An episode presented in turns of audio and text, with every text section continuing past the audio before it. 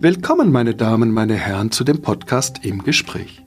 Mein Name ist Roger de Weck, eng verbunden zu dem Online-Magazin Republik und republik.ch produziert den Podcast. Heute mit Mark Dittli, dem Gründer, Chefredaktor des Online-Magazins The Market über Finanz- und Wirtschaftsfragen.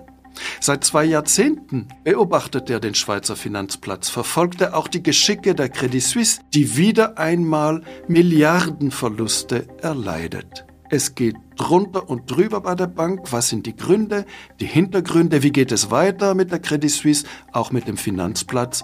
Willkommen, Marc Dittli. Vielen Dank für die Einladung.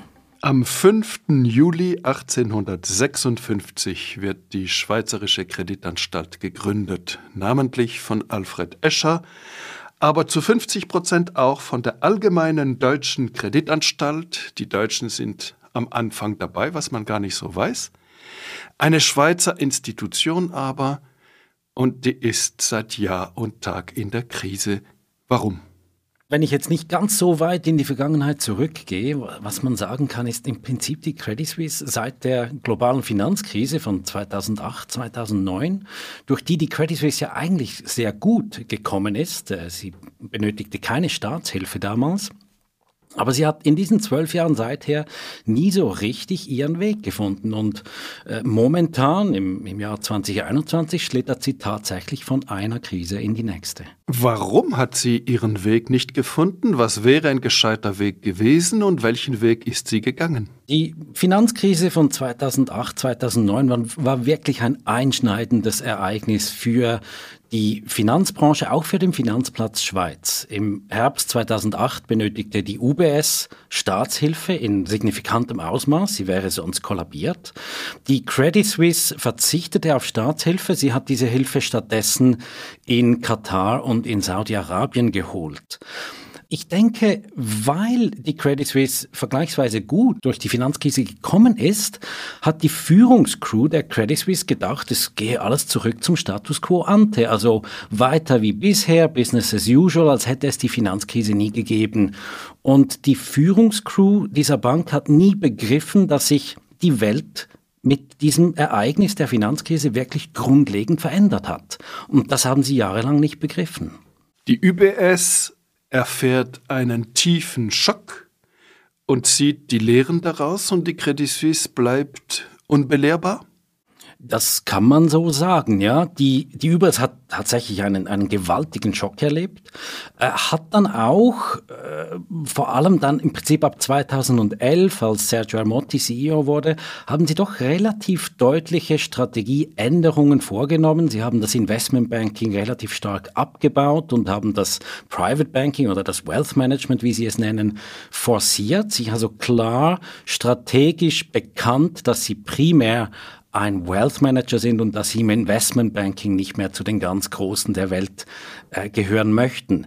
Die Credit Suisse hat das nie getan. Die Credit Suisse hat nach der Finanzkrise weiterhin die Ambition ausgelebt, dass sie im Investmentbanking zu den ganz Großen der Welt gehören will, also dass sie mit den großen Mitspielern aus den USA äh, am Tisch sitzen will. Und das hat, äh, das, das hat einfach nie mehr funktioniert.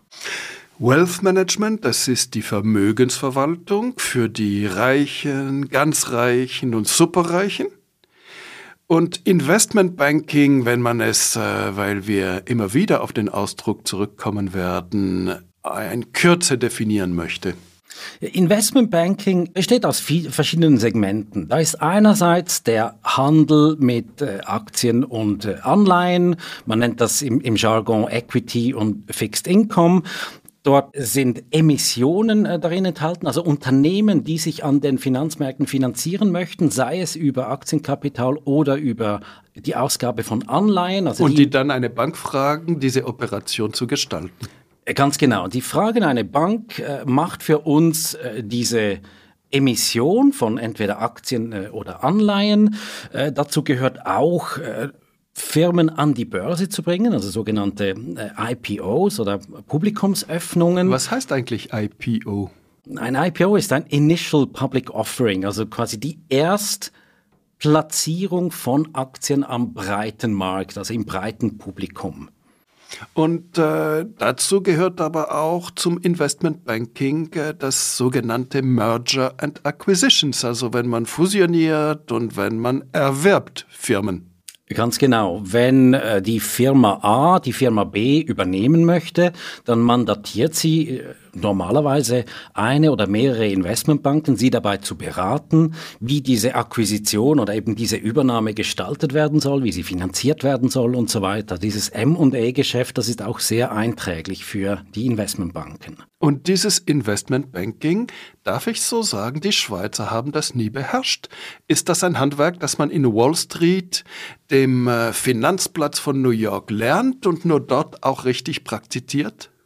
Das ist etwas gar überspitzt gesagt, aber das Investmentbanking, wie es sich heute präsentiert, ist sehr, sehr stark angelsächsisch geprägt und sehr, sehr stark amerikanisch geprägt. Also die großen Nummern in diesem Spiel sind die amerikanischen Geldhäuser, Goldman Sachs, JP Morgan, Morgan Stanley und so weiter. Credit Suisse hatte früh eine, über eine Akquisition in den USA und zwar hat sie in den frühen 90er Jahren die First Boston gekauft. First Boston war eine traditionsreiche Investmentbank in, in New York. Credit Suisse hat die übernommen und hat mit dieser Übernahme eigentlich sich einen Platz am Tisch äh, gesichert.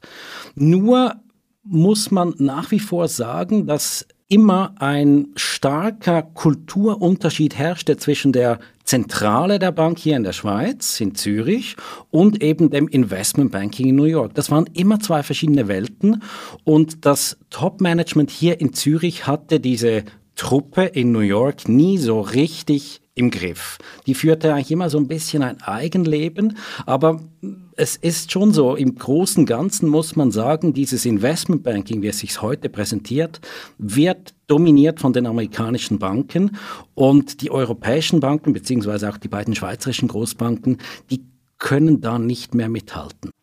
Sie könnten das Geschäft beherrschen oder sind die einfach weil sie von Zürich ausgeführt werden, von vornherein handicapiert, fehlt ihnen elementares Know-how, elementare Management-Griffigkeit, um hier von der Schweiz aus Investmentbanking weltweit zu machen.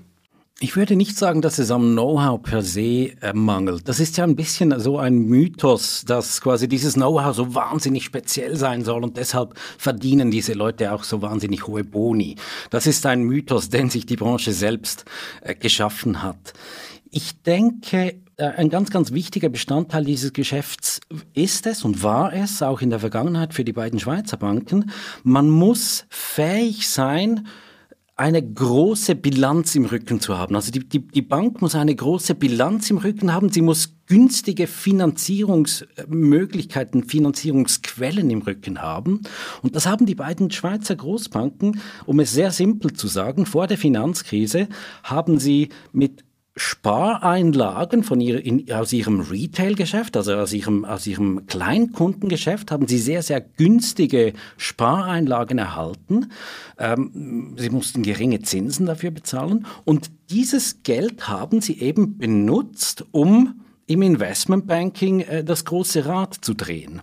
Nach der Finanzkrise, als in der Schweiz die Kapitalvorschriften schärfer wurden, als die Banken nicht mehr einfach das günstige Sparkapital aus der Schweiz benutzen konnten, um in, im Investmentbanking in den USA mitzuspielen, als das quasi auch legal äh, besser getrennt werden musste, hatten die Banken diese, dies, dieses günstige Geld nicht mehr zur Verfügung. Und deshalb konnten sie nicht mehr so richtig mitspielen in den USA. Das Rückgrat ist das Geld. Und JP Morgan, führend im Investmentbanking, ist 18 mal größer als die Credit Suisse 455 Milliarden Marktkapitalisierung oder die Bank of America 14 mal größer als die Credit Suisse, 338 Milliarden Dollar Marktkapitalisierung. Und da wollte eigentlich der kleine Schweizer mitmachen. Ja, das ist so. Die Schweizer Banken und spezifisch jetzt hier die Credit Suisse hat nie begriffen, dass sie nach der Finanzkrise in diesem Spiel nicht mehr in diesem Stil mitspielen konnten. Sie wollten es immer wieder und sie haben dafür dann eben auch immer größere Risiken auf sich genommen. Aber im Grunde genommen war es schon 2009 klar, dass sie in diesem Spiel nicht mehr zur Top-Liga gehören können. Und trotzdem hat die Credit Suisse gedacht, äh, ein bisschen möchten wir drinbleiben. Und wenn ich es richtig verstehe, dann hat sie gesagt, wir machen Investmentbanking aber nicht so breit für alle, die sich anbieten am Markt, sondern für einzelne Unternehmerpersönlichkeiten mit ihren sogenannten Family Offices, also sie sind so reich, dass sie gleichsam die eigene Vermögensverwaltung betreiben und das nennt man dann Familienbüro, Family Office und dass sie sich konzentriert haben auf so einzelne ganz große Kunden. Ja und nein. Einerseits, das ist, das ist das, was die Credit Suisse und übrigens auch die UBS immer äh, immer äh, gesagt haben, dass das ihre neue Strategie sei. Dieses, man kann das One-Bank-Strategie nennen, also quasi wir haben große Kunden im Private Banking, im Wealth Management und diese großen Kunden haben eben auch Bedürfnisse im Investment Banking und wir können die dann aus einer Hand bedienen. Während Jahren hat die Credit Suisse und auch die wirklich die oberste Führung hat immer gesagt, ja, wir sind eben beides, wir können beides gut. Wir sind beides gleichwertig, also Wealth Management und Investment Banking hat bei uns einen gleichwertigen Status. Und das Problem in meinen Augen war, wenn man alles gleichwertig sein will, dann ist man nichts so richtig. Und das ist, das ist genau äh, der Fehler der Credit Suisse. Sie haben alles versucht zu machen. Sie haben überall versucht, in der obersten Liga zu spielen und sind dann nirgends so richtig gut aufgetreten. Und dann kommt der Hammer, der doppelte Hammer. Und äh, im März dieses Jahres verlieren sie wahrscheinlich etwa eine Milliarde Franken oder Dollar mit äh, Green Seal, diesem Fonds, der gleichsam äh, ja, bankrott ist, jedenfalls seine Substanz verliert und die Kunden der Credit Suisse werden entschädigt werden müssen ein Fonds, den die Credit Suisse aggressiv vermarktete und der als risikoarm bezeichnet wurde. Und dann kommt der zweite Hammer im April dieses Jahres. Und da hat die Credit Suisse unendlich viel Geld investiert bzw. Kredite gewährt einem Ex-Manager eines Hedgefonds, Bill Wang, der wegen Börseninsidergeschäfte verurteilt worden war und der dann eben sein Family Office, sein privates Vermögensverwaltungsbüro, aber weit darüber hinaus gebildet hat, Archegos Capital Management.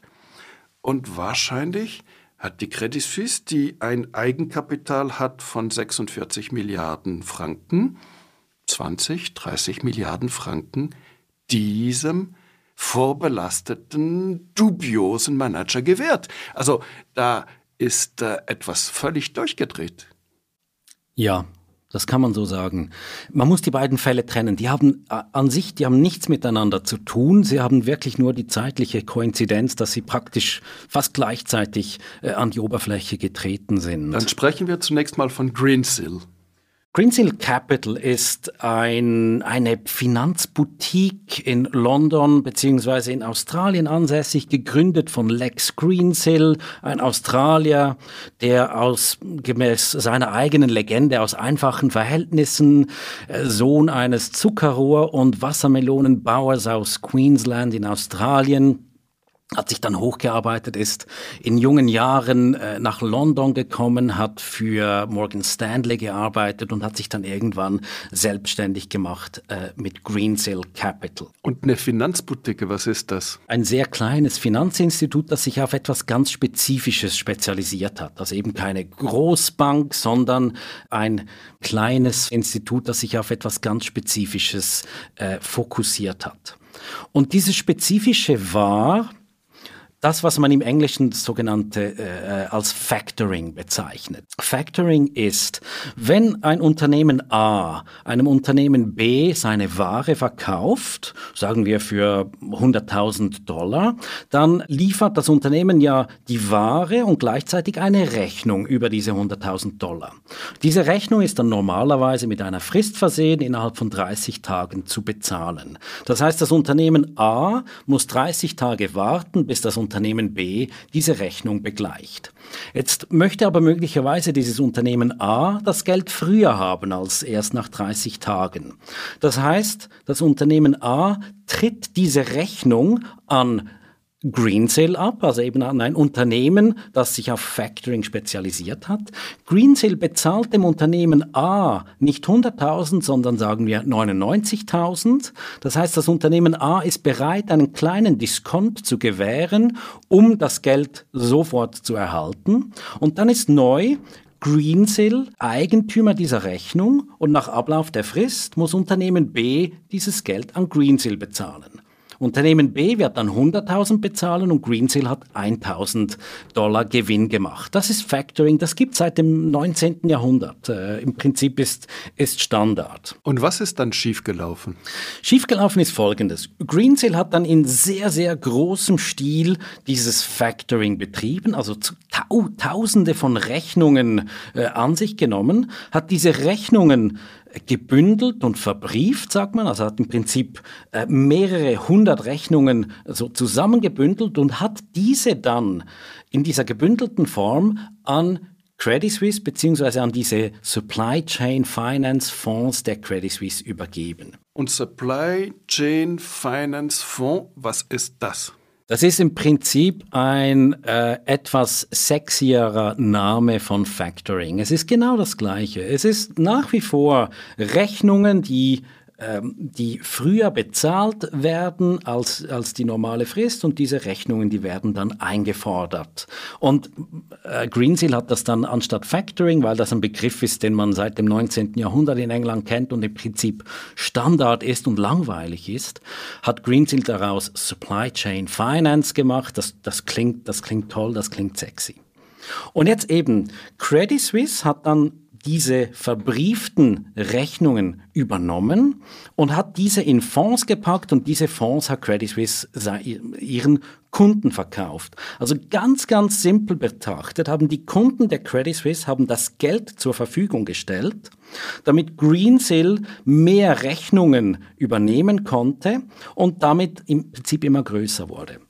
Diese vier Fonds, die hatten am Ende rund 10 Milliarden Dollar drin ein, ein, eine gewaltige Summe, die sich da angehäuft hatte.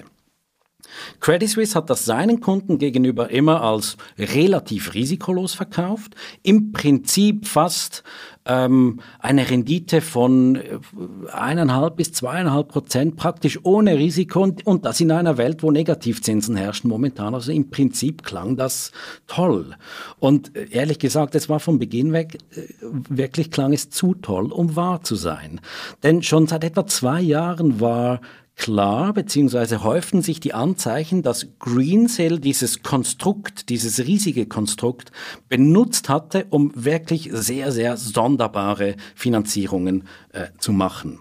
Es gab da zum Beispiel einen äh, britisch-indischen Industriellen, der heißt äh, Sanjeev Gupta, der hat sich ein unglaublich verzweigtes Netz von Stahlschmelzereien, äh, Rohstofffirmen und so weiter zusammengekauft und eigentlich seit zwei Jahren hat man gesehen, dass ein großer Teil dieses Geldes von diesem Sanjeev Gupta von Greensill kam. Und dieses, dieses Material, das da Gupta sich zusammengekauft hat, ein, ein höchst marodes Gebilde, das hat seinen Weg über diese Greensill-Verbriefungen in diese Fonds der Credit Suisse gefunden. Wo vor zwei Jahren schon erste Alarmzeichen zu hören waren, warum wurden sie am Paradeplatz am Sitz der Credit Suisse nicht gehört. Das ist für mich eines der ganz, ganz großen Rätsel. Es gab verschiedene Medienberichte und auch von wichtigen Medien, dass da irgendwas faul ist mit diesem Greensill-Konstrukt. Es konnte einfach nicht aufgehen. Es, es war wirklich, man sah, es ist zu gut, um wahr zu sein. Credit Suisse hat diese Bedenken immer vom Tisch gewischt hat äh, übrigens auch uns gegenüber, als wir bei der Market mehrmals darüber geschrieben haben, sehr ungehalten auch reagiert, zum Teil sogar mit, mit Anwälten gedroht. Und sie haben sogar im letzten Jahr noch diese, dieses ganze Greensill-Konstrukt einer Untersuchung unterzogen und sind zum Schluss gekommen, nee, das ist alles sauber. Wer hat die Untersuchung gemacht? Meines Wissens war die ganz oben angesiedelt, also äh, bei, bei CEO Thomas Gottstein, der im, zu Beginn des letzten Jahres die Führung übernommen hatte. Er hat diese Untersuchung angeordnet. Ich weiß nicht, wer sie dann spezifisch umgesetzt hat, aber meines Wissens sind sie noch im letzten Sommer zum Schluss gekommen, das ist alles sauber. Jetzt muss ich noch etwas ganz Wichtiges sagen. Diese diese Rechnungsbeziehungen oder diese, diese offenen Kredite, die da, die da umhergeschoben wurden, die wurden jeweils versichert. Also ein Versicherer wurde gefunden, äh, das war Tokyo Marine, also eine, eine Versicherungsgruppe aus Japan mit einer Tochtergesellschaft in Australien. Die wurde gefunden und die hat alle diese offenen Kredite gegen Ausfall versichert. Bedeutet, die Versicherung hat gesagt, okay, falls äh, da irgendwelche Unternehmen ihre Rechnungen nicht bezahlen, dann versichern wir den Ausfall. Es wurde also so angesehen, als wären diese Kredite sicher. Und ganz wichtig, im letzten Sommer Tokyo Marine, dieses japanische Versicherungshaus, Greensill gesagt, dass jetzt Schluss sei damit. Sie haben das Ganze überprüft und sind zum Schluss gekommen, das sei nicht mit rechten Dingen zugegangen. Und sie haben Greensill informiert, dass sie diese Versicherungsdeckung auslaufen lassen und nicht erneuern lassen. Und das wusste man in der Branche. Die große Frage ist, wer wusste das alles? Wusste das die Credit Suisse? Das wissen wir leider nicht. Greensill Capital, die wussten es seit August letzten Jahres. Die wussten, dass nach Ablauf einer Frist von sechs Monaten diese Versicherungsdeckung abgelaufen ist und dass dann das ganze Kartenhaus zusammenbrechen wird. Credit Suisse stellt sich auf den Standpunkt, dass sie das erst Ende Februar dieses Jahres erfahren haben und nicht vorher. Wir wissen leider nicht, was daran stimmt, aber wir haben jetzt diese Situation, dieses ganze Greensill Kartenhaus, das war schon im letzten Sommer, war das tot mit der Ankündigung von Tokyo Marine. Und dann vergingen sechs Monate und dann hat Credit Suisse im, am 1. März dieses Jahres gesagt, wir mussten zur Kenntnis nehmen, dass der Versicherungsschutz erloschen ist auf diesen Krediten und deshalb müssen wir diese Fonds sofort einfrieren und uns das Ganze anschauen. Und das hat dann im Prinzip zu diesem Kollaps von Greensill geführt. Ist es nicht so, dass äh, wenn eine Versicherung ihren Schutz zurückzieht, dass da im Grunde genommen einer der Hauptgeldgeber in Gestalt der Credit Suisse das automatisch erfahren müsste, sei es von der Versicherung selbst, sei es von Greensill? Das kann ich wirklich beim besten Willen nicht sagen. Das, aber das ist eines der ganz, ganz großen Themen in dieser Sache.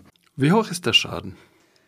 Momentan wissen wir das noch nicht. Ganz simpel gesagt, in diesen Credit Suisse Fonds lagen 10 Milliarden Dollar. Und momentan geht die Credit Suisse davon aus, dass knapp ein Viertel davon, also knapp zweieinhalb Milliarden Dollar, verloren sein könnten. Also ein wirklich heftiger Verlust äh, äh, in einem, in einem Fondskonstrukt, das als so gut wie äh, sicher seinen Kunden angepriesen wurde.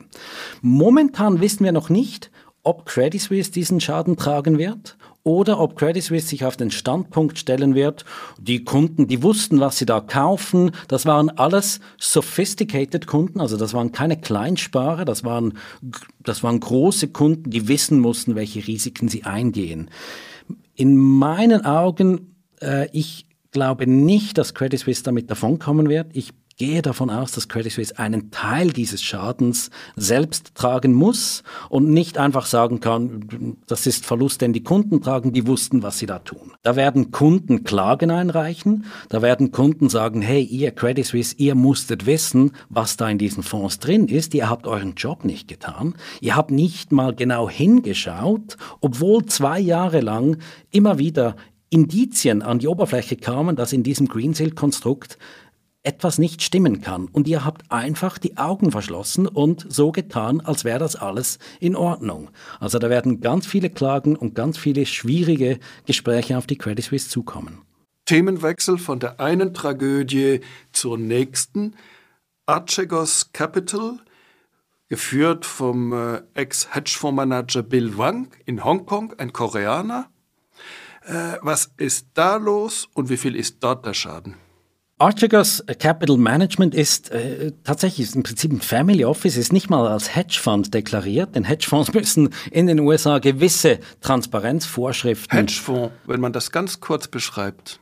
Für mich ist eben Hedgefonds ist tatsächlich ein etwas schwammiger Oberbegriff für ganz viele Investmentkonstrukte, die eben nicht normale Fonds sind. Normale Fonds, die sind stark re äh, reguliert. Fonds, die Sie und ich kaufen können, die haben Transparenzvorschriften, die sind einer Aufsicht unterstellt.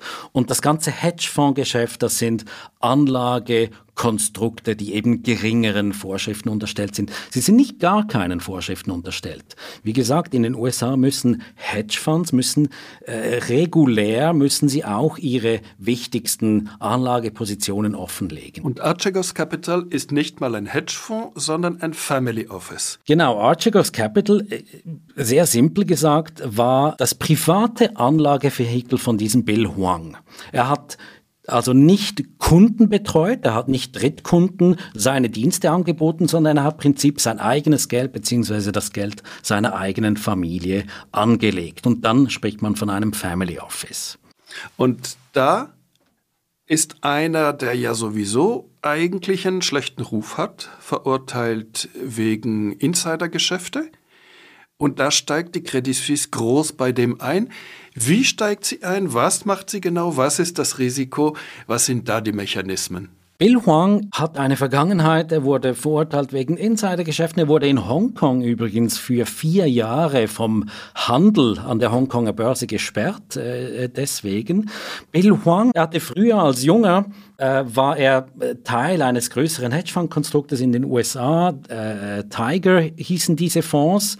Und da hatte er im Prinzip den Ruf eines Wunderkindes. Und dann kam es zu diesen äh, Insider-Transaktionen. Ich glaube, das war 2012. Er wurde dann äh, blockiert, eben wie gesagt, in Hongkong während vier Jahren.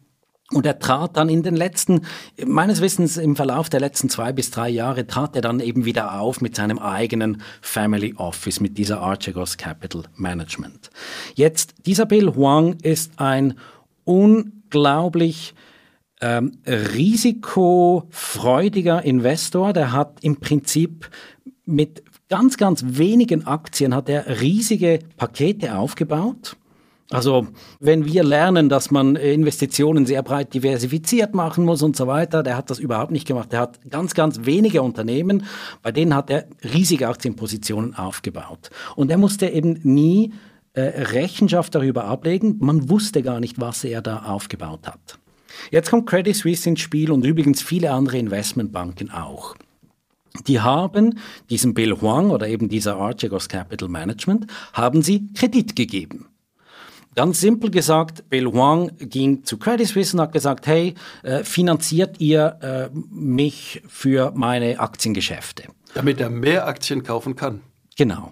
Und das hat, äh, das hat Credit Suisse getan. Er hat das dann äh, noch etwas über intransparente Konstrukte gemacht, sogenannte Total Return Swaps. Also er hat nicht mal die Aktien selbst gekauft, sondern er hat über gewisse Konstrukte hat er im Prinzip nur auf den Kursgewinn in diesen Aktien spekuliert. Aber das, das ist im Prinzip eine, eine, eine kleine Eigenheit.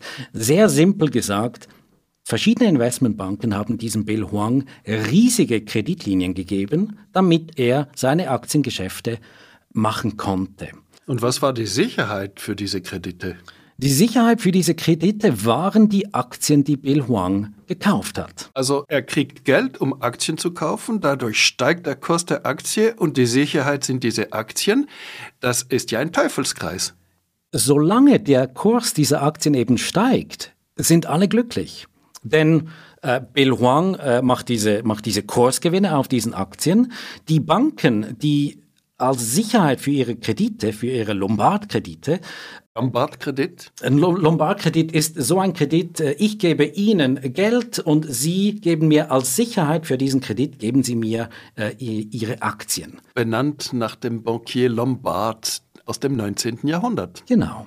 Und das hat die Credit Suisse jetzt eben auch. Und ich muss hier wirklich betonen, das haben viele Investmentbanken mit diesem Bill Huang gemacht. Das ist, das ist äh, im Prinzip ein normales Geschäft. Ähm, aber solange diese Aktienkurse steigen, sind alle glücklich und niemand sieht ein Problem darin. Denn Bill Huang hat, nimmt sich riesige Kredite auf, er kauft diese Aktien mittels dieser, dieser Konstrukte. Der Aktienkurs dieser Titel, der steigt äh, ins Unermessliche fast. Die sind wirklich, viele dieser Aktien sind immer weiter gestiegen. Das sah genial aus und die Banken sahen auch kein Problem damit. Also ihre eigenen Kredite dienten dazu, diese Aktienkurse in die Höhe zu treiben und diese Kredite hatten sie besichert mit eben diesen Aktien. Oder anders formuliert, die Credit Suisse und andere Banken haben ihre Kredite besichert mit dem Einheizen einer Blase. Ganz genau. Ganz genau. Und das Problem ist eben das, das funktioniert ja nur so lange, wie diese Aktienkurse weiter steigen. Wann ist ein Aktienkurs eingebrochen? Der Bruch kommt, als eine dieser Gesellschaften, die Bill Huang im großen Stil gekauft hatte, CBS Viacom, ein Medienhaus in den USA. Also diejenigen, die den berühmten Fernsehkanal CBS betreiben? Genau, das ist ein, ein, Medienhaus, die haben den Fernsehkanal CBS, die haben Filmstudios. Im Prinzip äh, galten die in den letzten Jahren an der Börse nicht als wahnsinnig sexy, denn sie waren ja eher Old Economy sozusagen. Wer guckt heute noch normales Fernsehen? Aber diese CBS Viacom, deren Aktienkurs ist in den letzten Monaten raketenhaft gestiegen, eben weil dieser Bill Huang so ein großes Rad damit gedreht hat. Diese Gesellschaft hat dann gegen Ende März beschlossen, lasst uns diesen Kursanstieg nutzen, um eine Aktienkapitalerhöhung zu machen. Also wir geben neue Aktien aus und damit erhalten wir neues Geld. Ähm, kann man machen als Unternehmen. Macht ja Sinn, wenn der Aktienkurs so stark gestiegen ist. Jetzt diese angekündigte Aktienkapitalerhöhung, die hat gereicht, um diesen Höhenflug abrupt abzubrechen. Weil die Aktionäre wissen, wenn es mehr Kapital gibt, ist mein Anteil vom Stellenwert her geringer, das ist für mich ein Nachteil. Ganz genau. Das ist ziemlich normal, eine, eine Aktienkapitalerhöhung, die führt dazu, dass ja eben genau die Anzahl Aktien steigt und dass dann der Kurs jeder Aktie äh, etwas tiefer ist als vorher. Und diese angekündigte Aktienkapitalerhöhung von CBS Viacom, die hat dazu geführt, dass der Aktienkurs kurzzeitig eingebrochen ist. Und das hat bereits gereicht, um dieses ganze Konstrukt von Archegos Capital zum Einstürzen zu bringen. Denn jetzt hat plötzlich der, dieser Mechanismus, der zuvor äh, das ganze Konstrukt nach oben getrieben hat, hat ins Gegenteil gedreht. Jetzt haben eben genau gewisse erste Banken gesagt, hey, äh, dein lieber Bill Huang, deine Kredite sind nicht mehr ganz gedeckt, weil eben diese CBS Viacom äh, im Aktienkurs gesunken ist. Du musst uns Geld nachschießen oder du musst uns einen Teil der Kredite zurückzahlen. Das konnte der Bill Huang natürlich nicht, denn das, der hat ja immer alles investiert. Und das führte dann dazu, dass gewisse Banken gesagt haben, okay, wir nehmen die Aktien, die du uns als Sicherheit für unsere Kredite gegeben hast, und wir verkaufen die. Und dann bricht der Kurs natürlich erst recht ein. Dann bricht alles ein. Dann ist wirklich, es, es dreht dann das ganze System, dreht 180 Grad ins Negative und alles, was vorhin stark gestiegen ist, weil eben Bill Huang laufend weiter gekauft hat, das sinkt jetzt, weil die Banken diese Sicherheiten übernehmen und diese Sicherheiten sofort auf den Markt werfen. Und dann ist, sind alle diese Aktienkurse, in die Bill Huang gewettet hatte, die sind eingestürzt. Naive Frage. Warum verständigen sich die Banken, die Archegos Capital Kredite gegeben haben, nicht darauf, dass sie sich äh, gemeinsam zurückhalten, gemeinsam handeln und dann würde eigentlich keine Bank viel Geld verlieren? Und äh, sie haben das Gegenteil gemacht. Die eine hat verkauft und dann musste die andere verkaufen und dann haben alle Geld verloren. Ja, das ist teilweise korrekt. Meines Wissens, es gab sogar Versuche von diesen Banken, sich abzusprechen. Ich glaube, ganz wichtig ist festzustellen, diese Banken, die wussten nicht mal, die wussten wirklich nicht, wie groß dieses Konstrukt von Archegos Capital überhaupt war. Und die wussten auch nicht, wie viele andere Banken da noch drin hängen. Also es war höchst intransparent. Es gab dann einen Versuch, ähm, Credit Suisse, Goldman Sachs, äh, Morgan Stanley, die japanische Nomura Bank, Deutsche Bank, die hatten dann irgendwie alle, sahen sie, wir hängen da irgendwie mit drin. Die versuchten dann noch sich abzusprechen und eben genau zu sagen, hey, lasst uns das ganze Material nicht einfach so unkontrolliert auf den Markt werfen, denn da verlieren wir alle. Das Problem ist, die Banken konnten sich nicht einigen und dann sickerte durch, dass gewisse Banken dann trotzdem begonnen haben, einiges, einige Aktien zu verkaufen. Und jede Bank weiß in dieser Situation ganz genau, der, der zuerst aus dem Ausgang kommt, der kommt noch gut davon. Der hat noch etwas höhere Kurse gehabt, als er seine Aktie verkauft. Ganz genau. Und das war jetzt in diesem Fall Goldman Sachs. Goldman Sachs ist raus, hat das Zeugs verkauft, hat sogar noch einen kleinen Gewinn damit erzielt. Mit anderen Worten, Goldman Sachs waren zynisch formuliert die Profis und äh, bei Credit Suisse und anderen Banken waren sie die Chorknaben. Zynisch formuliert, ja. Ähm, gemäß dem aktuellen Wissen, Goldman Sachs kam raus ohne Verluste. Morgan Stanley kam raus mit geringen Verlusten. Und ganz, ganz am Ende der Kette saß Credit Suisse mit den mit Abstand größten Verlusten. Also sehr simpel gesagt. Und da kommen wir genau auf das Thema zurück. Im Spiel mit den Großen muss man auch wirklich das Spiel der Großen beherrschen. Und in diesem Fall jetzt wurde Credit Suisse vollkommen auf dem falschen Fuß erwischt und am Ende 5 Milliarden Verlust damit äh, erlitten haben. 5 Milliarden Verlust, das ist, das ist absoluter Wahnsinn. Da gibt es eine Instanz in jeder Bank und die ist das sogenannte Risikomanagement. Risk Management. Und der Kern einer Strategie einer jeden Bank müsste zunächst einmal das Risikomanagement sein. Es gibt Banker, die sagen, ich will 2% verdienen und kann 99% verlieren, wenn ich das Risikomanagement nicht im Griff habe. Warum hat das Risikomanagement bei der Credit Suisse nicht gespielt? Also zunächst mal, wir müssen tatsächlich feststellen, das Risikomanagement der Credit Suisse hat vollkommen versagt in dieser, in dieser Sache. Es kam ja, das ist nicht bestätigt, aber das Wall Street Journal hat geschrieben, dass Credit Suisse zeitweise ein, äh, ein Exposure, also quasi offene Kredite gegenüber Archegos im Umfang von 20 Milliarden Dollar hatte. Die Hälfte des Eigenkapitals. Das, das ist völlig unfassbar, dass, dass überhaupt einem Kunden gegenüber, dass man so groß ins Risiko geht. Aber erklären Sie mir das Unfassbare.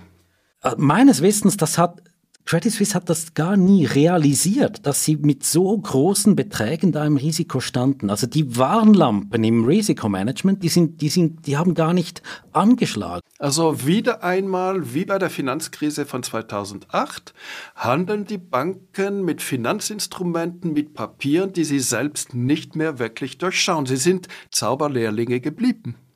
Ja, im Grunde genommen kann man das sagen. Dieser Fall, dieser Fall Archegos zeigt eben, dass diese Risk Management Abteilung in diesen Banken und jetzt ganz spezifisch am Beispiel der Credit Suisse gesprochen, das darf nicht passieren. So etwas, das ist nicht einfach ein Unfall, ein kleines Delikt und quasi es ist dumm gelaufen. Die Bank hat fünf Milliarden Dollar damit verloren und das Risk Management hat das nicht mal realisiert. Das ist, ein, das ist wirklich ein, ein, eine unfassbare Schwachstelle, die da bestanden hat.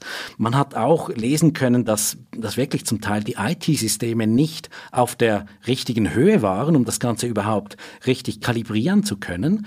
Aber das ist, das ist ein gewaltiger Verlust und, und äh, ich kann wirklich nur sagen, das ist unfassbar, dass zwölf Jahre nach der großen Finanzkrise so etwas noch passieren kann. Die Risikochefin der Credit Suisse, Lara Warner, von der sich die Bank getrennt hat, hatte im Grunde genommen keine Erfahrung als Risikomanagerin. Sie war Finanzanalystin gewesen, dann Finanz- und Operationschefin eben der großen Investmentbanking-Abteilung, also eher auf der Seite derer, die sagen, ja, jetzt wollen wir Geschäft machen, wollen wir Geschäft machen, wollen wir Risiko eingehen. Und dann plötzlich wird sie Chefin des Risikomanagements. Ein elementarer Fehler? Ich finde es sehr schwierig, äh, sich quasi diesen Fehler spezifisch in einer Person festzumachen.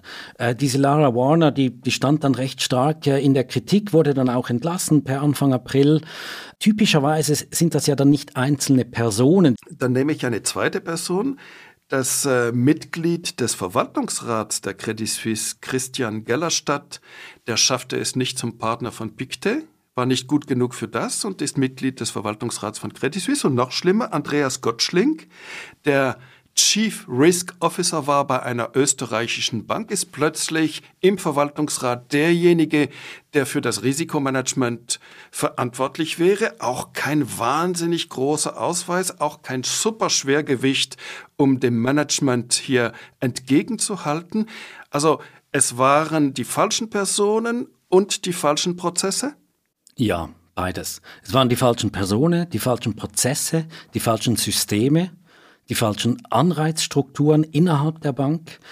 Ähm, und deshalb, ich finde es wirklich wichtig, so ein Desaster ist nicht damit behoben, dass man zwei, drei Leute entlässt. Denn das geht wirklich viel tiefer. Da, da waren wirklich grundlegende Systeme und Strukturen haben nicht funktioniert. Und das ist eben, wenn man dann nur die Lara Warner entlässt, und das ist völlig richtig, also die, die musste man auch entlassen, aber sie war nicht das Problem. Wenn man nicht die wirklichen zugrunde liegenden Systeme und Strukturen anpasst, dann passieren solche Dinge auch wieder. Und dann entscheidet man zum Beispiel auch, dass ein äh, Mann, Parsu Shah, der vorher an Archegos Capital Papiere verkauft hat, zum Risikomanager wird für Archegos Capital. Also der Bock ist jetzt Gärtner und da kommt die Katastrophe. Ich meine, ich, wir sind beide nicht Banker, aber wir sind beide dessen bewusst, dass das nicht geht.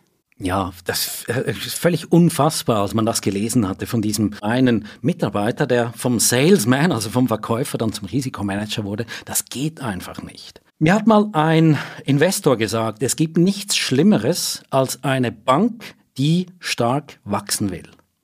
Also quasi eine Bank, wo plötzlich irgendwo das Signal kommt von weit oben, jetzt müssen wir wachsen, jetzt müssen wir Geschäft machen. Dieses Signal, das geht dann durch die ganzen Hierarchien hindurch und man sagt, okay, jetzt müssen wir Geschäft machen. Und man hat das Signal aufgenommen. Man hat Geschäft gemacht und man hat gesagt, okay, dieses Archegos-Ding, das, das klingt ja wirklich toll und das geht alles nur hoch. Wenn dieses Signal kommt, wenn das Signal kommt, wir müssen jetzt wachsen, dann, und ich fand das wirklich, wirklich wichtig oder quasi weise von diesem Investor, sobald bei einer Bank das Signal kommt, wir müssen jetzt wachsen, dann fallen die Hemmungen, dann besteht eine große Gefahr, dass die Sicherungen rausgenommen werden. Und diese Sicherungen sind im Risikomanagement, wo dann eben jemand aus dem Risikomanagement sagt, hey, das dürfen wir nicht, nein, das müssen wir runterfahren. Wenn das nicht mehr getan wird, dann, dann geschehen solche Unfälle. Aber offenbar hat das doch auch was Systemisches. Die UBS hat ja auch rund eine halbe Milliarde verloren mit Archegos Capital und hat das besser weggesteckt und niemand redet groß darüber. Aber im Grunde genommen sind Verluste dieser Größenordnung inzwischen nicht ganz Tagesgeschäft, zum Glück nicht, dann gäbe es die Banken nicht mehr. Aber man hat sich daran gewöhnt, dass praktisch jedes Jahr jede Bank riesige Verluste einführt. Für uns, für die Öffentlichkeit, auch für die Finanzmärkte sind so Verluste im Umfang von mehreren hundert Millionen, das ist schon quasi normal und es ist dann wirklich abnormal ist es, wenn es wie bei der Credit Suisse um mehrere Milliarden geht. Und das ist natürlich komplett falsch und dort sieht man aber auch, was ist das für ein Geschäft, bei dem man mehrere Quartale oder mehrere Jahre lang Gewinne erzielt und dann kommt so ein Unfall und der macht diese ganzen Gewinne, die man da erzielt hat, wieder mit einem Schlag zunichte. Das ist ja nicht nachhaltig. Das ist nicht etwas, worauf eine Bank bauen kann. Und das Ergebnis ist, dass die FINMA, also die Aufsicht über die Schweizer Finanzmärkte, jetzt zwei Untersuchungsbeauftragte hat bei der Credit Suisse dass Großaktionäre dieser Bank die Abwahl von Mitgliedern des Verwaltungsrats verlangen, aber der Verwaltungsrat ist seiner Aufgabe nicht gerecht geworden und die Finanzmarktaufsicht wahrscheinlich auch nicht, wenn sie immer wieder zuschauen muss dem, was sie als absolut abnormal bezeichnet haben. Ja, es, ist, es liegt natürlich in der Natur der Sache, dass die Finanzmarktaufsicht praktisch immer schlechter informiert ist, natürlich, als die Leute, die in der Bank selbst sind. Das heißt, es ist ziemlich normal, dass die FINMA oder die Aufsichtsbehörden immer ex post nach einem Unfall äh, kommen und, und gewisse neue, neue Sicherungsmaßnahmen verlangen. Ich glaube, da darf man auch äh, sich keine falschen Illusionen machen, dass das plötzlich andersrum sein könnte. Die Aufsicht ist immer ex post. Wenn wir das mal äh, so im Raum stehen lassen, für mich ist natürlich schon das ganz, ganz große Versäumnis ist tatsächlich ganz oben an der Spitze, jetzt in diesem Fall an der Spitze der Credit Suisse, der Verwaltungsrat und das Top-Management. Solche Dinge, die dürfen einfach nicht passieren. Und ich möchte vielleicht noch anfügen, wir hatten jetzt diesen Unfall mit Greensill. Wir hatten diesen Unfall mit Archegos, Multimilliardenverluste. Und es gibt in der Finanzwelt sowas wie die Kakerlakentheorie. Die Kakerlakentheorie besagt, wenn Sie in einer Küche eine Kakerlake sehen, dann ist die nie allein. Wenn in einer Küche eine Kakerlake ist, dann sind dort noch mehr.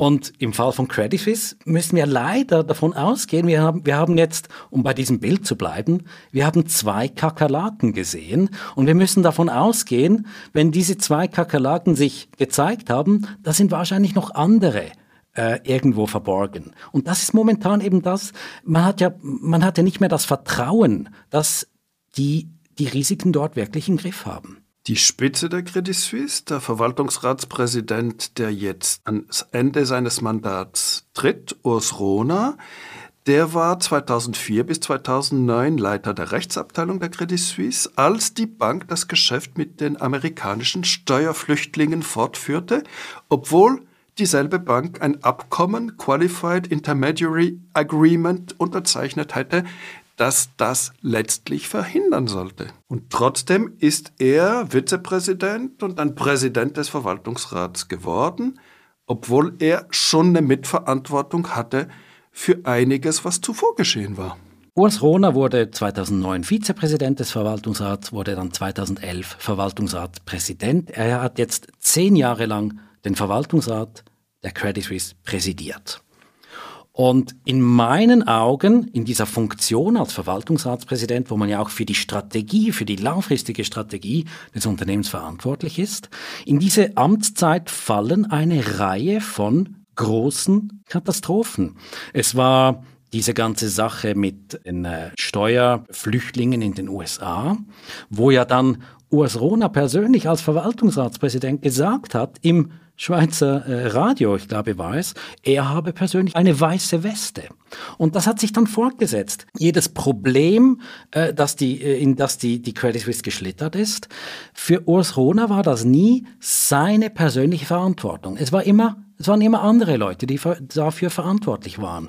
Und wenn das eben von der Spitze vorgelebt wird, dass es immer irgendwelche anderen äh, Leute sind, die äh, quasi den, den Fehler begangen haben, dann setzt sich das eben auch durch die ganze Hierarchie fort. Wenn man keine Kultur hat, dass Verantwortung getragen wird, dann setzt sich das durch die ganze Hierarchie fort. Und das ist für mich ein Riesenversäumnis der Credit Suisse in den letzten Jahren.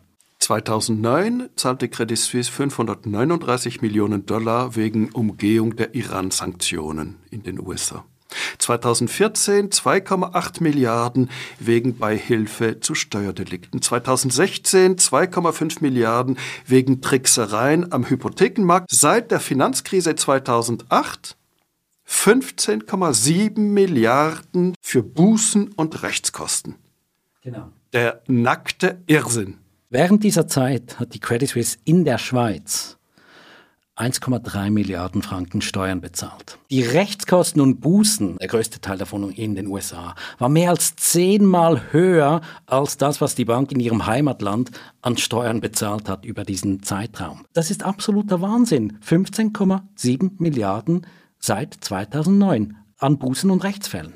Ist das auf das System der Boni zurückzuführen, weil schlicht und einfach jeder Topmanager sagt, äh, ich krieg meinen Millionenbonus und äh, nach mir die Sintflut? Das hängt für mich sehr, sehr stark äh, damit zusammen. Das ist ja dieses, dieses Anreizsystem, das innerhalb der Banken, das ist ja nicht etwas Credit Suisse spezifisches, aber innerhalb der Banken herrscht immer noch ein sehr asymmetrisches Anreizsystem. Sehr, sehr simpel gesagt, jeder Banker und eben auch das Top-Management weiß, dass über einen relativ kurzen Zeitraum von ein paar Jahren kann man sehr, sehr reich werden. Wieso sollte man da das langfristige Bild wirklich im Auge haben? Wieso sollte man da als einzelner Bankmanager sich Sorgen machen, wie die Bank in 10 oder 15 oder 20 Jahren aufgestellt ist. Das sind, das sind unterschiedliche Zeiträume, die interessieren das Individuum überhaupt nicht. Und ja, in meinen Augen, die Anreizsysteme innerhalb der Banken sind immer noch so, dass die Manager Anreize haben, kurzfristig große Risiken einzugehen. Und wenn mal so ein Risiko nach hinten losgeht, wenn es mal große Verluste gibt, dann hängt man ja in der Regel nicht persönlich. Dann, dann äh, erleidet die Bank halt einen großen Verlust und das ist halt dann schade. Aber in aller Regel äh, hängt man nicht persönlich. Und natürlich zwischendurch wird dann mal jemand entlassen, wie die Risikochefin Lara Warner und so weiter. Aber das ist im, im Grunde genommen sind, sind diese Drohungen oder beziehungsweise dieses Szenario, dass man selbst entlassen wird für ungebührliche Risiken, die man eingegangen ist, das ist relativ klein.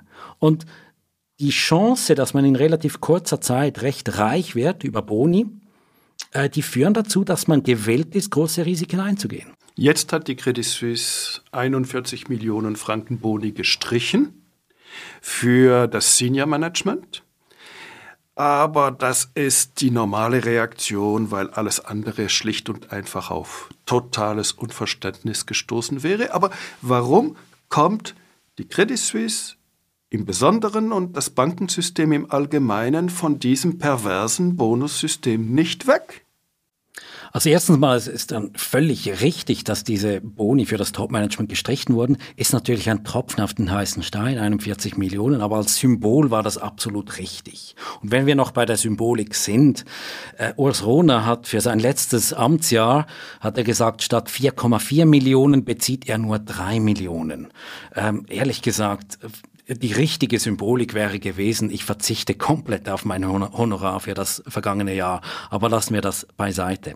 Das Problem ist dieses. Die Banken und die Banker, und man kann hier wirklich ja fast im Maskulin sprechen. Es gibt relativ wenige Frauen im Investmentbanking äh, an der Spitze. Aber die Banker haben über Jahre den Mythos gepflegt, dass ihre Talente, ihr Know-how, ihre Fähigkeiten rar sind, dass diese Fähigkeiten einzigartig sind und deshalb hohe Entlöhnung, hohe Boni rechtfertigen. Und das, das Extreme ist ja, jede Bank sagt das oder äh, quasi jede Management-Clique einer Bank sagt das. Also ein Kartell für hohe Löhne. Ja, im Prinzip kann man das sagen. Denn das Top-Management der Credit Suisse sagt ja, ja, wir müssen hohe Löhne bezahlen, weil, schaut mal, die Leute bei UBS, die Leute bei Goldman Sachs, bei JP Morgan und so weiter, die bezahlen auch so hohe Löhne. Und wenn wir nicht so hohe Löhne bezahlen würden oder hohe Boni, dann könnten wir nicht die besten Leute anziehen. Und das ist, das, natürlich, das ist ein Kartell, denn alle geben sich diesem Mythos hin, ein bewusst geschürter Mythos, dass ihre Talente, ihr Know-how rar sind. Das ist natürlich absoluter Humbug. Ich würde jetzt mal sagen, ein Know-how eines ähm, Nuklearwissenschaftlers am Paul-Scherrer-Institut ist viel, viel wertvoller als das Know-how irgendeines mittelmäßigen Investmentbankers. Aber der Investmentbanker in New York verdient viel mehr als dieser Nuklearwissenschaftler am Paul-Scherrer-Institut. Und warum lassen sich die Aktionäre denn das bieten? Denn im Grunde genommen verdienen verdienen an den Banken ihre Topmanager und ihre Trader und nicht die Aktionäre. Das ist absolut so. Wenn man schaut, die Gewinne, die die Bank erzielt, und zwar die Gewinne vor Ausschüttung von Boni. Im Grunde genommen muss man ja immer noch trennen, es gibt eine fixe Entlöhnung für die Mitarbeiter, also spezifisch natürlich die oberen Kader der Bank, und dann gibt es einen Bonus. Dieser Bonus, der sollte ja eigentlich erfolgsabhängig sein. Das heißt, wenn es der Bank gut geht, dann wird mehr ausgeschüttet, wenn es der Bank weniger gut geht, dann wird vielleicht auch mal nichts ausgeschüttet. Was man jetzt gesehen hat, diese Boni, die wurden natürlich schon seit Jahren so behandelt, als wären das Fixlöhne. Man sieht zum Beispiel sehr schön die Credit Suisse über die letzten zehn Jahre berechnet. Manchmal war der Gewinn höher, manchmal tiefer, manchmal sogar ein Verlust. Aber die Boni insgesamt, der Bonuspool, der belief sich eigentlich jedes Jahr auf etwas mehr als drei Milliarden Franken. Also quasi recht stabil wurden da Boni ausgeschüttet, Jahr für Jahr in Summe sogar mehr als äh, quasi Gewinne erzielt wurden. Das heißt, erstens mal, die ganze Bonuskultur wurde so angesehen, als wäre das fixe Entlöhnung und nicht erfolgsabhängige Entlöhnung. Das ist an sich schon pervers. Ist das ein Kennzeichen der Credit Suisse oder ist das allgemein? Das ist allgemein. Und das hängt wirklich mit diesem Mythos zusammen, dass wenn man diese Boni streichen würde, dann würden die besten Leute abwandern und zu Goldman Sachs und Morgan Stanley und wo auch immer gehen. Deshalb müssen wir diesen Leuten dieses hohe Salär bezahlen, damit sie bleiben. Und bei der Credit Suisse, da war zuerst der Oswald Grübel, der dann später zur UBS wechselte. Und ein risikofreudiger Mann, wird man mit Understatement sagen dürfen.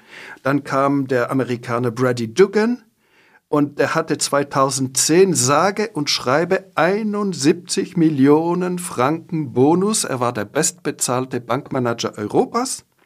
Dann kam Tijan Cherm, der Partner bei McKinsey gewesen war, der in der Versicherungsbranche Erfolg gehabt hatte, aber eigentlich keine Ahnung vom Bankgeschäft und vom Risikomanagement. Diese großen McKinsey-Strategen, Lukas Mühlemann auch früher bei der Credit Suisse, die sehen die große Strategie, aber sehen nicht, dass der Kern der Strategie das Risikomanagement ist. Und äh, dann äh, Thomas Gottstein. Und jedes Mal gibt's Krach. Das waren die CEOs der Credit Suisse über die letzten äh, gut zwölf Jahre betrachtet. Was man nicht vergessen darf in der ganzen Boni-Diskussion, es gibt im oberen Management mehrere hundert oder sogar mehrere tausend Bonusmillionäre, also die sogenannten Managing Directors, die eben sehr, sehr viel Boni erhalten. Dort geht der größte Teil dieser jährlich drei Milliarden Boni äh, im Fall der Credit Suisse geht dorthin. Das ist also, man muss das wirklich betrachten als etwas Größeres. Es sind nicht nur die CEO, die man sieht, die in den, die in den Medien stehen, sondern es ist die ganze obere Managementkaste, diese, diese Mandarinkaste quasi in den Banken, die, man muss es wirklich so sagen, die verdienen viel zu viel. Und das ist wirklich, um noch auf die Frage zurückzukommen, das ist nicht verständlich, weshalb die Aktionäre der Bank das zulassen, dass der größte Teil der Gewinne geht nicht an die Aktionäre, sondern er geht an die obersten Manager. Das ist falsch. Das ist, das ist an, an sich pervers. Und die Abzockerinitiative in der Schweiz, die hat da überhaupt nichts bewirkt. Nein, die hat da überhaupt nichts bewirkt, aber die, die griff natürlich auch nicht dort an. In meinen Augen ist es etwas ein Problem, dass wirklich jeweils einfach der CEO im Rampenlicht steht mit, mit 10, 14, äh, wie viel Millionen auch immer. Und im spezifischen Fall der Banken geht es aber wirklich um mehr als den CEO. Es geht um das Top-Management und es geht um diese, wie ich es nenne, diese Mandarinkaste, die sich sehr, sehr, sehr äh, gütlich tut in diesem System. Und von denen Einzelne manchmal sogar auch mehr Geld verdienen als der CEO, wenn sie große Handelsgewinne einfahren. Ja, das kommt dann jeweils dazu und das sieht man natürlich nicht, denn, äh, denn rechtlich muss ja nur das Top-Management und spezifisch der CEO sein jährliches Salär und seine jährlichen Boni offenlegen. Was in der, in der oberen Schicht äh, geschieht, die nicht im exekutiven Management sitzt, das ist dann zum Teil sogar noch mehr. Für mich ist das noch absurder auf dem Hintergrund, dass ein Strukturwandel den Schweizer Finanzplatz erfasst hat. Es heißt immer entweder Investmentbanking etwas mehr oder weniger oder dann Vermögensverwaltung. Aber mit dem Wegfall des Bankgeheimnisses für die Ausländer ist das Geschäft mit der Vermögensverwaltung auch unter Druck gekommen. Denn äh, die Kosten sind extrem gestiegen, die Marge ist gesunken vor dem Wegfall des Bankgeheimnisses war die Bruttomarge im Vermögensverwaltungsgeschäft bei etwa 1,2 Prozent, jetzt 0,7 Prozent. Die Kunden im Ausland, die ja Steuerflüchtlinge waren, haben die Bank wenig behelligt, gaben wenig Arbeit, waren abhängig, haben jede Kondition akzeptiert und die Kosten machten damals 50 Prozent des Ertrags aus, heute 75 Prozent, also mehr Arbeit und weniger Marge und die enormen Kosten noch der Digitalisierung dieses Vermögensverwaltungsgeschäfts. Das heißt, die Schweizer Großbanken, die es nicht richtig schaffen im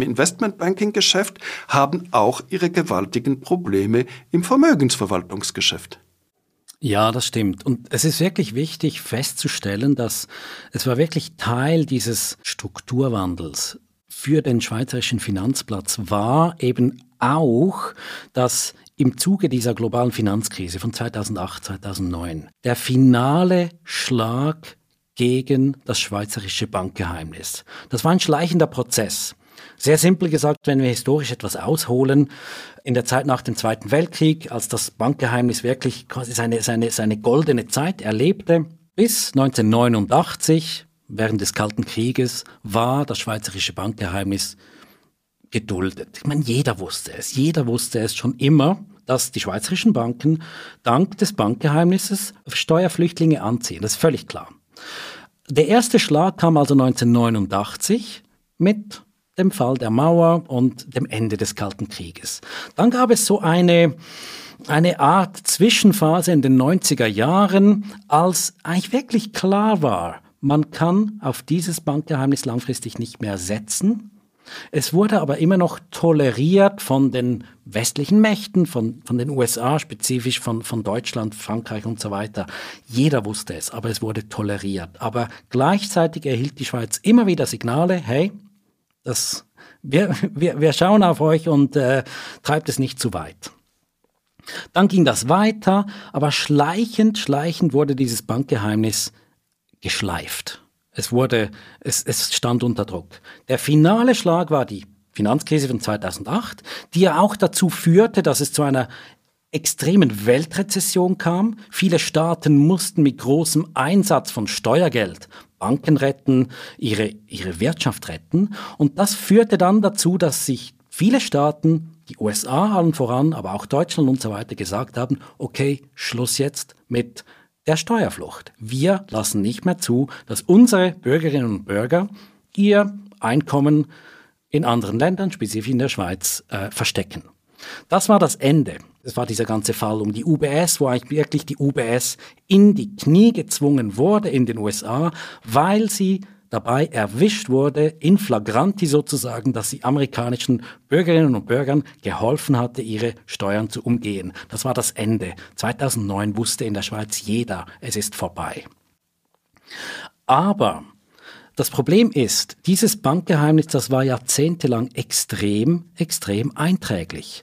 Denn sehr simpel gesagt, ein Kunde, sagen wir ein Zahnarzt aus Deutschland, der hat einen Teil seines Vermögens in der Schweiz parkiert, hat das nicht versteuert, dem war ja eigentlich egal, was er in der Schweiz an Gebühren bezahlt, dem war egal, was, äh, was mit diesem Geld eigentlich genau passiert. Dieser Kunde kam einmal im Jahr in die Schweiz, auf dem Weg nach St. Moritz oder so, hat den Banker getroffen, der Banker hat ihm einen Beleg seines Kontos gegeben und der Kunde war eigentlich glücklich, weil er hatte sein Geld vom Steuerfiskus in Deutschland in Sicherheit gebracht und es lag in der Schweiz.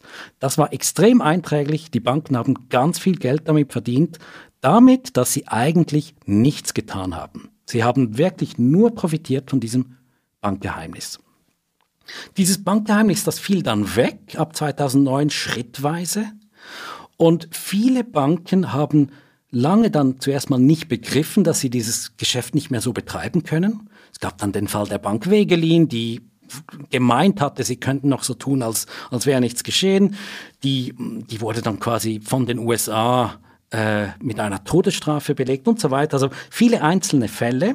Und viele Banken haben dann jahrelang versucht, ein neues Geschäftsmodell zu finden. Man muss jetzt hier sagen, die beiden Großbanken, Credit Suisse und UBS, die hatten immer den Vorteil, dass sie globale Brands waren. Das heißt, sie konnten schon mit einer gewissen Markenmacht im Rücken auch in Asien, in Lateinamerika, in den USA und so weiter auftreten, nicht mit dem Anspruch, hey, liebe Kundinnen und Kunden, ihr könnt euer Geld bei uns verstecken, sondern wir sind treuhänderische, gute Verwalter eures Vermögens. Also wirklich mit, mit, mit Know-how, mit Kenntnis. Und das funktioniert auch gar nicht so schlecht, jetzt zum Beispiel für die UBS in Asien. Aber das ist niemals so einträglich wie das alte Geschäft mit dem Bankgeheimnis. Eben genau, als man im Prinzip den Kunden 1,5, 2 Prozent Gebühren abzwacken konnte für das Nichtstun. Das geht nicht mehr. Und deshalb hat die UBS zwar ihren Aktienkurs einigermaßen stabilisiert im Vergleich zur Credit Suisse, aber nie wirklich große Sprünge nach oben geschafft, obwohl sie offenbar derzeit etwas seriöser wirtschaftet. Die UBS ist im globalen Wealth Management, in diesem Vermögensverwaltungsgeschäft, größer und besser unterwegs als die Credit Suisse, hat eine, einen stärkeren, solideren Markenauftritt auch. Gleichzeitig sieht man aber auch, dieses Geschäft ist sehr, sehr hart. Also die, die, die Margen, die man da verdient, die werden immer dünner. Das heißt im Prinzip auch die UBS, die muss ständig rennen, in diesem Geschäft, um nur schon den Status quo zu erhalten. Das ist wirklich hartes Geschäft und, und dort kommt es dann wirklich darauf an, ob man gut ist, ob man den Kunden gut betreut. Und jetzt kommt ein neuer Verwaltungsratspräsident, Antonio Horta Osorio, zur Credit Suisse. Und äh, einer, der zehn Jahre lang die britische Bank Lloyd gerettet hat, da hatte der Staat einsteigen müssen, ist dann ausgestiegen. Das ist aber eher eine Kleinkundenbank, keine Bank wie Credit Suisse oder UBS. Einer, der gilt als stark und entschieden und äh, der eine Bank, die praktisch Konkurs war, äh, zum Blühen wiedergebracht hat. Wird er durchgreifen? Welche Strategie kann er verfolgen? Wird er die Bank mit der UBS fusionieren? Wird er sie an einen amerikanischen Riesen wie JP Morgan oder Bank of America verkaufen? Haben Sie ein Gefühl, was da jetzt auf die Credit Suisse zukommt? Ja, Herr Orta Osorio ist, äh, ist ja Portugiese, hat dann, wie gesagt, die letzten zehn Jahre bei Lloyds in, in Großbritannien verbracht. Lloyds, im Prinzip eine traditionsreiche Bank, die war ein Opfer der Finanzkrise, die hatten sich komplett verspekuliert, mussten vom Staat gerettet werden. Aber ganz wichtig, Lloyds ist eine Retail- und Geschäftsbank, also quasi in, in der Schweiz äh, eine Zürcher Kantonalbank, äh, nicht mit Staatsgarantie, aber im Prinzip so, so eine Kleinbank. Aber eine wichtige, eine traditionsreiche Bank in den äh, im, im Vereinigten Königreich. Aber keine Investmentbank und kein Wealth Manager, Vermögensverwalter mit einem globalen Anspruch.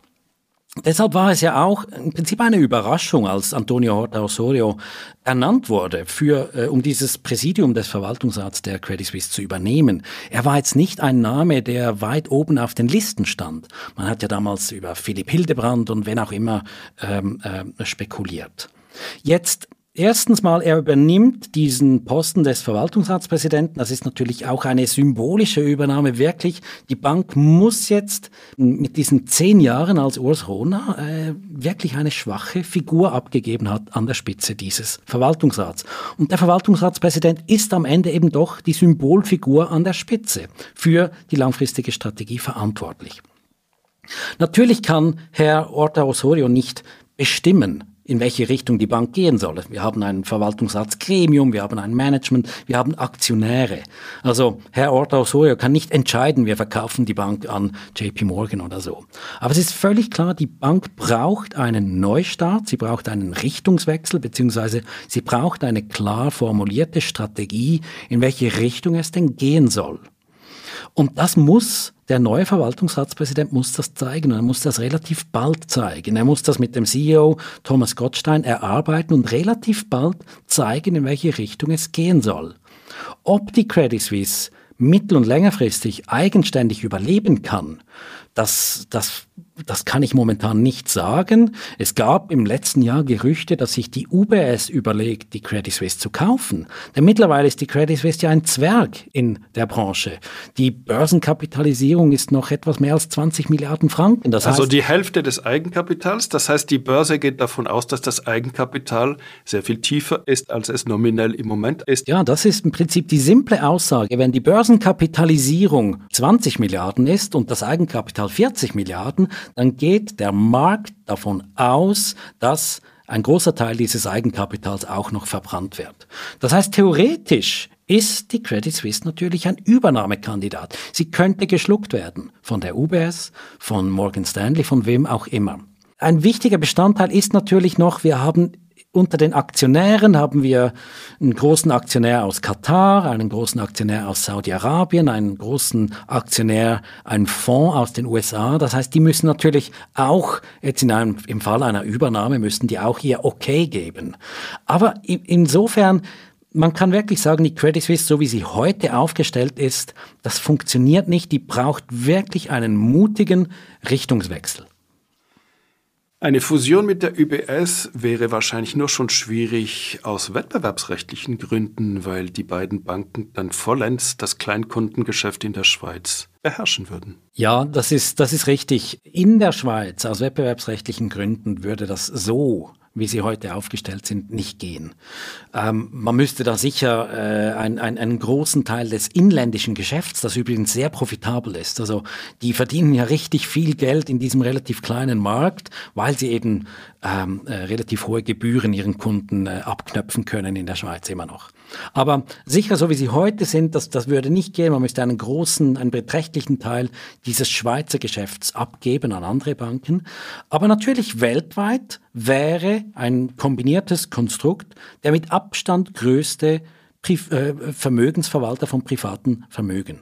Ich, ich möchte aber wirklich nicht spekulieren, ob die UBS die Credit Suisse kauft. Es ist mindestens so möglich oder denkbar, dass eine amerikanische Investmentbank, sei es Morgan Stanley oder Goldman Sachs, die, die Credit Suisse übernimmt und damit im Prinzip eine, eine, eine, eine, eine globale Vermögensverwaltungsbank äh, übernimmt.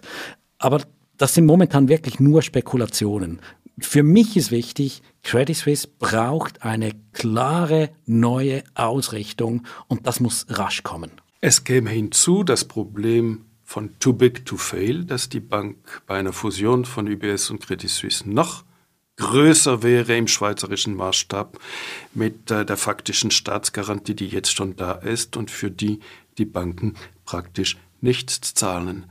Themenwechsel. Der Greenpeace-Bericht Klimaschädliche Geschäfte ist zum Schluss gekommen, dass allein die Credit Suisse und die UBS seit dem Pariser Klimaabkommen mit der Finanzierung von Unternehmen in Kohle, Öl und Gasbranche mehr Treibhausemissionen ermöglicht haben, als die ganze Schweiz im Inland ausgestoßen hat. Und bei dem Bericht Banking on Climate Change ist die Credit Suisse an 17. Stelle, die UBS an 27. Stelle, die Credit Suisse an 4. Stelle der europäischen Banken, die hier Umweltverschmutzung finanzieren. Haben die Schweizer in dieser Hinsicht auch nicht umgedacht?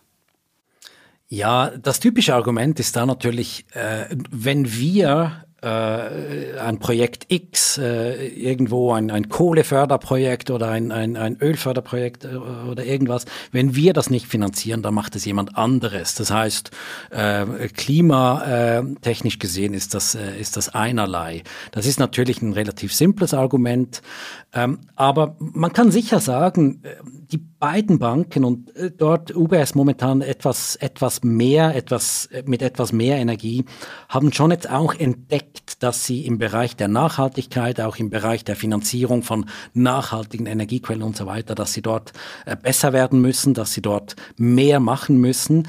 Das haben sie, das kann man schon sagen, das haben sie auch relativ lange verschlafen.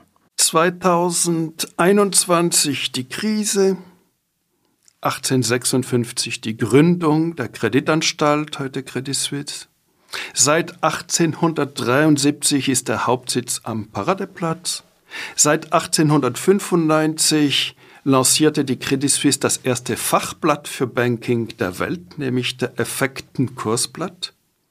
Und dann kam der erste große Skandal. Ich war damals ein junger Investigativjournalist bei der Tribune de Genève und recherchierte den Fall, die Affäre Chiasso bei der Schweizerischen Kreditanstalt. Da war eine Bank in der Bank mit fast allen Ingredienzen, die man heute bei Bankenskandalen sieht. Nur der Schock war noch tiefer. Es ging um bloß in Anführungszeichen eine Milliarde Franken, aber eine Milliarde war für damalige Verhältnisse unermesslich und sollte es eigentlich geblieben sein. War das die Affäre Chiasso, der Beginn vom Ende des Glanzes des schweizerischen Finanzplatzes. Die Affäre Chiasso war sicher ein einschneidendes Ereignis für die Credit Suisse, für die Geschichte der Credit Suisse, absolut. Das Problem ist immer so ein bisschen, wenn man diese Fälle einzeln betrachtet, dann sind sie immer speziell für sich betrachtet und sie sind, diese Fälle sind dann immer nicht ganz vergleichbar miteinander. Insofern würde ich nicht sagen, dass das quasi der Anfang des Endes war, denn nach der Chiasso-Affäre, die ja 1977, 78 war, äh, ich war damals drei Jahre alt.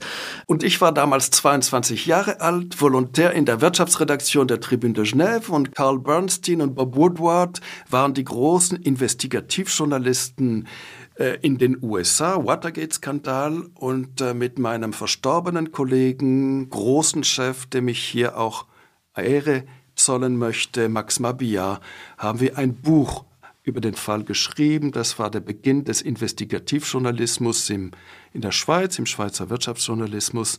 Wenn ich denke, wie seither letztlich der Finanzplatz nie zur Ruhe gekommen ist, dann äh, frage ich mich, wie es weitergeht.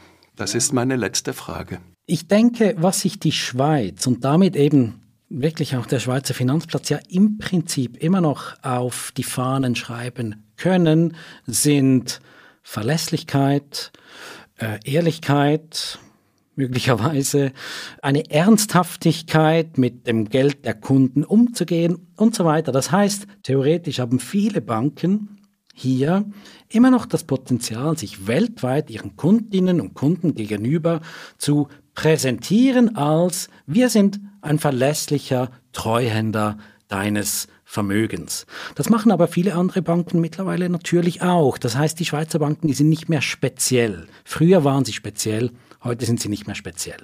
Für mich im Prinzip muss man den Fall des Bankgeheimnisses und auch die ich sage jetzt mal, die Zurechtstutzung der beiden Großbanken muss man eigentlich als Chance sehen, denn zum ersten Mal in der Geschichte des Finanzplatzes und ich, ich setze diese Geschichte jetzt im Prinzip wirklich erst äh, in den Nachkriegsjahren an, also nach dem Zweiten Weltkrieg. Zum ersten Mal müssen sich die Banken auf dem Markt, auf dem Weltmarkt beweisen mit ihrem Können und nicht mit dem Vorteil eines Gesetzes im Rücken, das ihnen äh, einen sagen wir mal, einen unfairen Wettbewerbsvorteil gegenüber der ausländischen Konkurrenz gibt. Aber für mich ist extrem wichtig, viel zu lange war der Schweizer Finanzplatz, wurde angesehen, als wäre das die große Stütze für die schweizerische Wirtschaft. Das war er nie und ist er auch nicht. Die schweizerische Wirtschaft ist viel breiter aufgestellt